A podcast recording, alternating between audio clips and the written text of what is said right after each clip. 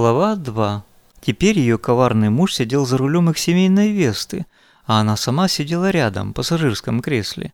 Пока за стеклами автомобиля мелькали пейзажи пригорода, Иван и Полина номер два продолжали о чем-то оживленно и радостно разговаривать. Радостно! Это было очень удивительно для Полины, потому что радости им обоим с некоторых пор сильно не хватало. Особенно ей самой. Последние два месяца она находилась в подвешенном состоянии. Что-то в ее жизни закончилось, что-то не началось, и она даже не совсем понимала, что ей делать и чем вообще заниматься. Когда она пыталась поговорить о своих проблемах с мужем, он улыбался доброжелательной, но какой-то закрытой улыбкой и обещал, что скоро все наладится. Но дни шли, а это скоро все никак не наступало. Дошло до того, что всякими мелкими придирками Полина стала вызывать мужа на скандал – но Иван таким вызовом категорически не поддавался, вновь закрывая за этой своей доброжелательной улыбкой, как за щитом. «Он готовился», — вдруг поняла Полина. «Ну, конечно.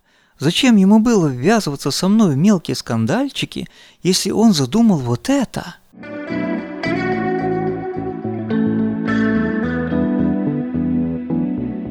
Тем временем Веста уже въехала в город и не очень быстро продвигалась в потоке машин к центру.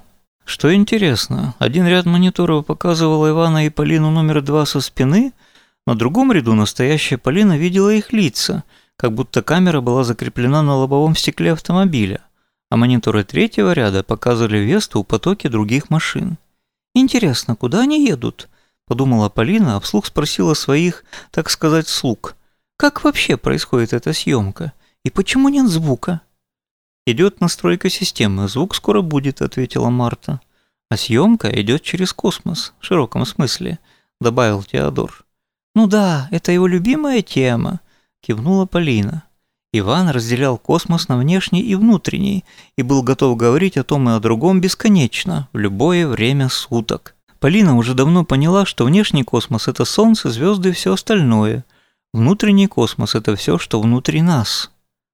Она еще немного понаблюдала за мужем и Полиной номер два, одновременно прислушиваясь к своим ощущениям.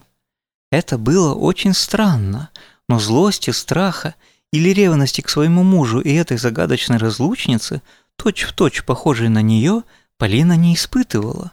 Более того, от Полины номер два прямо через мониторы исходила волна умиротворения и спокойствия, которая с каждой минутой охватывала настоящую Полину все глубже и проникновеннее.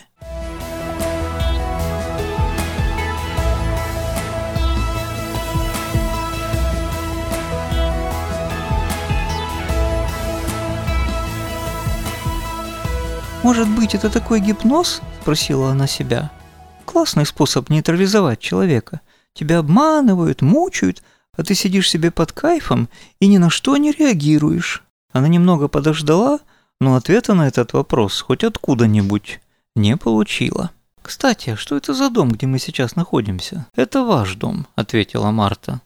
«Он был построен по заказу Ивана Семеновича три года назад», — сказал Теодор. «Три года назад?» — поразилась Полина. «Еще до нашей свадьбы? Но как он мог построить такой дом с его зарплатой младшего научного сотрудника?» Марта и Теодор посмотрели на нее внимательно, и Теодор сказал — не все сразу, уважаемая Полина Аркадьевна. А что сразу? Ну, например, вот это, заявила Марта, и изображение на мониторах сменилось.